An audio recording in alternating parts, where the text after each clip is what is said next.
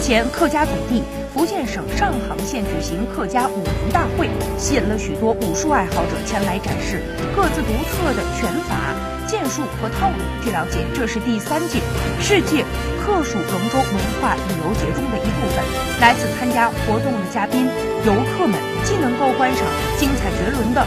龙舟竞赛又能够欣赏到当地的风光，品尝美味的客家菜肴以及佳酿，观看独具特色的民俗展演活动。近年来，当地高度重视文化体育和旅游工作，依托红色客家生态等独特的资源优势，全力助推文体旅游产业高质量发展，着力打造经济发展新引擎。